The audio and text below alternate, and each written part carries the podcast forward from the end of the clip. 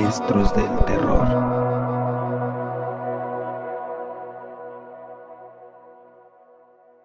Hola, ¿qué tal? Bienvenidos a La Paletería, otro programa de los maestros del terror. Estoy aquí con Daniel, ¿qué tal?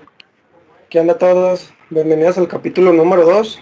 Otra vez regresamos con la mitología para que todos aprendamos un poco y tenga que ver un poco con historias del inframundo y todo eso.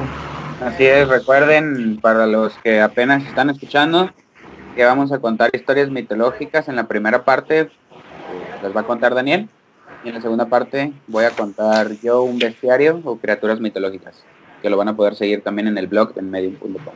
Y pues el día de hoy, ¿qué historia nos traes, Daniel? Sí, la historia que traigo es de Inanna, se llama Desciende al inframundo. Eh, Inanna era una diosa mesopotámica allá por los rumbos de Asia ella era la diosa de la fertilidad y de la guerra. Ella tiene una hermana que es Erishkihal, no sé cómo se pronuncia. Eh, es un poco, me sacan de onda los nombres, pero igual ahí, se los dejo anotados. Pues siempre ellos como que tienen como los polos opuestos, o sea, una, una hermana que es Inanna, es la, pues, la diosa de la fertilidad de la tierra, y tiene su hermana que es la reina del inframundo. Esta hermana se le, se le muere su esposo, entonces Inanna quiere ir a visitarla, para ir a llorarle pues a, lo que es su, cuñado. Entonces ella tiene que entrar al inframundo, pero a ella le advierten que si se sale de la tierra y llega al inframundo, puede, puede ser que pueda morir en el camino o que ya no la dejen regresar. Entonces pues Inanna empieza su, su recorrido llega a la puerta del inframundo, donde se, enfrenta con siete jueces, habla con ellos, la dejan entrar al inframundo y ya va como, pues era como un tipo velorio, eso como que cuenta la historia, va al velorio y al final ya se quiere salir del inframundo y otra vez se le aparecen estos siete jueces y le dicen que no puede salir del inframundo porque una vez que entras al inframundo ya no hay vuelta atrás. Entonces, lo, como ella era la diosa de la fertilidad, en la tierra empezaron pues todas las frutas, todo se empezó a echar a perder, entonces lo que había como otras deidades de, la tierra empezaron a abogar por ella y hablaron con estos siete jueces del inframundo. Dice la historia que de hecho los asiáticos le tienen como mucho valor al número 7, por eso son siete jueces del inframundo y la historia es muy larga, pero en general tratan de hacer referencias al número 7. Por ejemplo, Inanna antes de entrar al inframundo se lleva siete objetos eh, y se los tiene que quitar para entrar al inframundo. Entonces aquí lo que pasa es que hacen un acuerdo con Erishkihal, que es su hermana, y le dice que necesita una alma para poder que, que, ella regrese otra vez a la tierra. Entonces Inanna tiene a su esposo que es Dumuzi. Eh, ella enojada porque nunca le se enteró que nunca le lloró cuando estuvo en el inframundo está medio botando, eso. Entonces ella escoge a su esposo para que lo manden en lugar de ella al inframundo. Entonces este, otra pasa otra cosa botana. Entonces Dumuzi tiene a su hermana, que su hermana también aboga por ella, por él, perdón, así como ¿por qué lo mandas al infierno? Pues él no hizo nada, nomás no lloró pues. Entonces terminaron llegando a un acuerdo en este acuerdo fue que durante nueve meses Inanna iba a estar en la tierra y durante tres meses iba a estar su esposo. Entonces, al revés, perdón.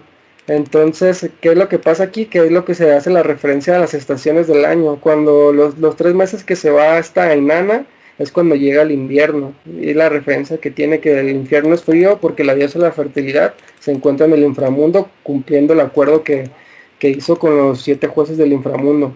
Órale, gracias a esto tenemos estaciones. Sí, entonces las primeras nueve estaciones es porque Nana está en la Tierra y, y cuando ella regresa al inframundo es cuando ya empieza el invierno. Y esa es la mm, historia de por qué está el invierno. No, qué chido, no sabía que tenía esa historia para contar sobre las estaciones. Y de hecho esto es como una historia, lo que el libro donde lo leí, que es una historia que toda la gente allá del Medio Oriente la conoce, es como una historia así que desde niño la tienes que leer y tienes una manera de comprenderlo. No, como tus libros de español, de la primaria. Sí, de hecho. Qué chido. Pues deja paso al bestiario. Sí. En este caso, eh, pues comentarles primero que seguimos hablando de bestias de Egipto por lo que les había contado la semana pasada, porque estas tienen historias más cortas y conforme pasa el tiempo vamos a contar de mayor pues, complejidad. Sí. Eh, en este caso voy a contar la historia de Apophis. No sé si pues, así se pronuncia, la verdad. Pero en la mitología egipcia, Apophis es una serpiente que representa las fuerzas maléficas y a las tinieblas. Era la encarnación del caos, así como la representación de las insurrecciones armadas. Esta, como menciono, es una serpiente gigante, inmortal y muy poderosa. Y tenía una función, según los egipcios, que era la de irrumpir el recorrido de la barca solar eh, en este caso creían que el Sol era un barco por el cual viajaba Ra. Y Apophis quería pues que el Sol dejara de existir y lo atacaba o, le aventaba bancos de arena para intentar que este, el Sol encallara. ¿no? Así como diciendo que las ventiscas o las tormentas de arena eran provocadas por esta misma serpiente intentando detener el sol. Sí. Eh, y a pesar de que esta serpiente representa el mal, eh, no, pues no se puede eh, matar, no se puede aniquilar, porque al fin y al cabo esto representaba el día y la noche, ¿no? El paso de Ra y la pelea de Apophis.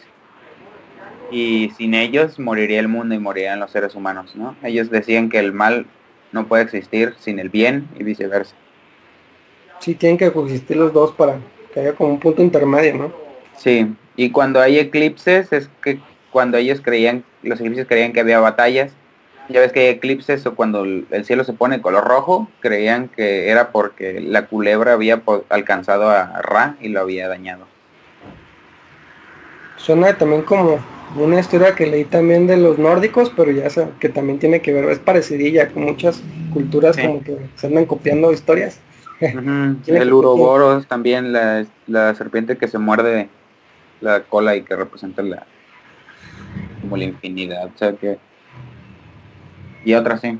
no, los pues, Ouroboros es de otra, pues no es la de nórdicas, pero sí. Sí, pero las iremos contando porque la verdad están, pues, están muy interesantes. Así es, y pues ojalá que les haya gustado el Maestros del Terror Mitología del día de hoy. Asegúrense de seguirnos en Facebook, y pues recuerden que todos los días estamos siguiendo, estamos subiendo clips a Facebook, por si quieren animarse a, seguir todo el podcast. Eh, pues ahí pueden ver cachitos. Y recordarles de nuestros horarios, martes en la noche se sube Maestros del Terror en esta segunda temporada, Mitología. Sábados en la noche subimos eh, Todo y Nada. Y pues ya tenemos en Todo y Nada, ya hacemos en video y hacemos entrevistas en vivo. Así que la que les guste, esperamos sus comentarios. Sí, entonces les, agradecemos que se suscriban al canal para que puedan cuando suba un video, pues sean los primeros en verlo. Y también como comenta Rodo por los clips para que vean de qué está tratando el programa y si les interesa algo, pues se venden todo el programa completo. Sí. Bueno, pues muchas gracias a todos y descansen.